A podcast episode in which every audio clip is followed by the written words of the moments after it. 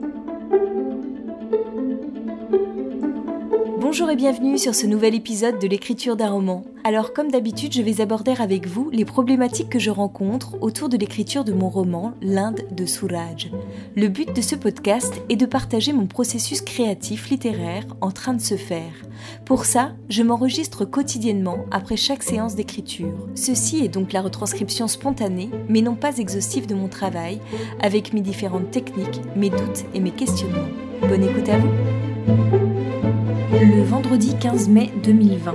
Je suis toujours sur la relecture de mon roman, j'en suis à la page 186 sur 244, donc ça me prend beaucoup plus de temps euh, que ce qu'il était prévu, comme je me doutais un peu puisque je dois retravailler pas mal de passages. Donc j'avance quand même assez bien. Aujourd'hui j'ai fait une grosse séance, j'en suis à plus de 4 heures de travail, donc c'est plutôt pas mal. Et puis là, voilà, là je commence un peu à en avoir marre, j'en suis à l'interview euh, d'un de mes intervenants. J'ai du mal à supprimer des passages. Je me pose vraiment la question pour une séquence qui en même temps me semble importante parce qu'elle dévoile un nouveau visage de l'Inde, et puis elle précède quelque chose qui va se passer, mais d'un autre côté, j'ai l'impression qu'elle fait pas trop partie de l'intrigue. Pour l'instant, je la garde parce que je la trouve plutôt bien écrite. Je trouve qu'on rentre bien dedans, on comprend bien ce qui se passe, on ressent plein de choses. Et puis voilà, c'est un petit peu un préambule de ce qui va se passer par la suite. Donc peut-être qu'elle a quand même son rôle à jouer. Du moins, je l'espère parce que je l'aime beaucoup cette scène. Je trouverais ça dommage de m'en séparer. Mais il y a un truc qui va pas. L'histoire n'avance plus en fait. C'est une suite de scènes où il y a des hauts et des bas dans leur relation, où il se passe des choses, mais euh,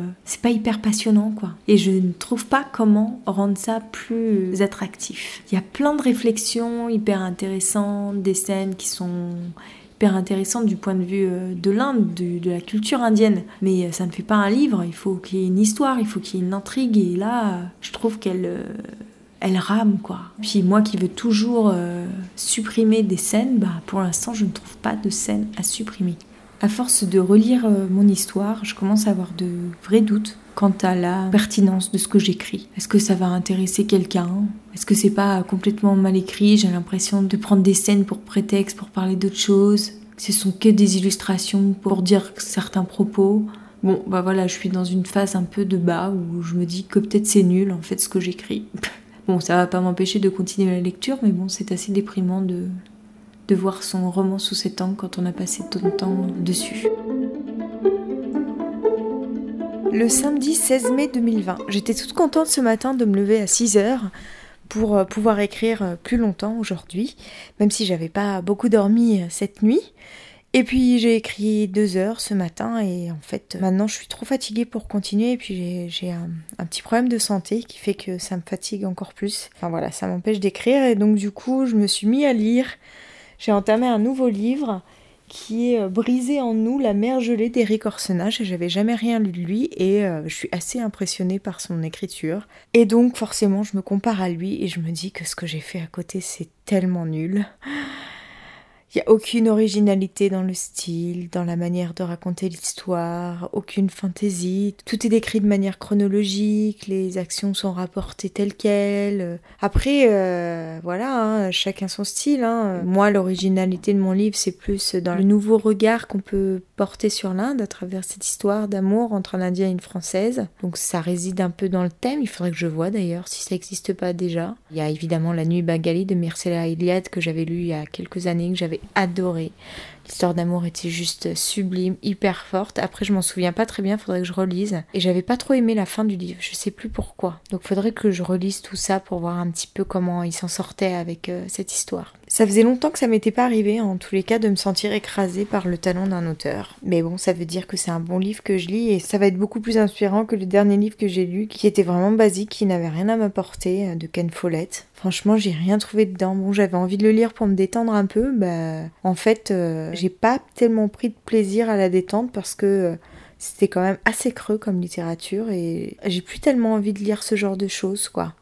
Si c'est juste pour avoir une intrigue, je vois pas l'intérêt euh, d'un livre. J'ai envie euh, que la langue elle soit riche, que les personnages soient bien construits, qu'il y ait une intrigue évidemment, et qu'il y ait de la poésie, qu'il y ait des phrases bijoux comme je, les appelle, ces petites phrases que j'ai envie de noter quand je tombe dessus. Enfin ce genre de choses quoi. Et là dans Kate Follett, euh, à part l'intrigue, il y avait rien quoi. Personnage était creux, tout était vide. Je vais m'arrêter là pour aujourd'hui. Peut-être que je reprendrai un petit peu plus tard dans la journée, mais Pour l'instant, je vais essayer de me reposer. Peut-être que ça me remettra d'aplomb pour écrire un peu plus tard.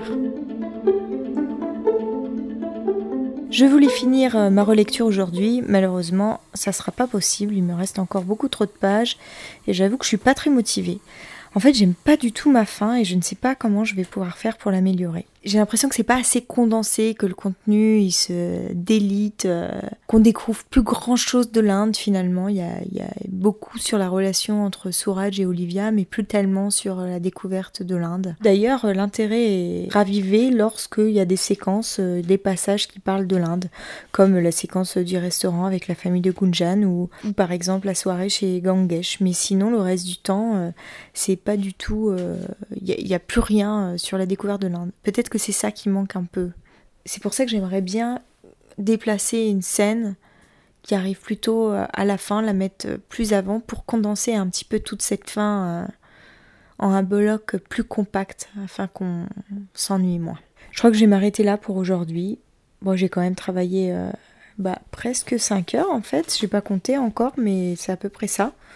Donc ouais, on peut dire que c'est c'est une bonne journée au niveau du travail, même si je suis pas hyper contente de ce que j'ai fait, j'ai pas l'impression d'avoir bien avancé, je suis pas l'impression d'avoir fait de bonnes séances d'écriture, j'avais du mal à me concentrer, j'ai souvent euh, été interrompue. Et bon, c'est la vie quoi. Tous les jours ne peuvent pas être au top. On va s'arrêter là pour aujourd'hui et je vous donne rendez-vous samedi prochain pour un nouvel épisode.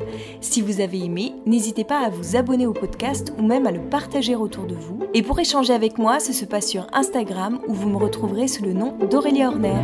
À bientôt!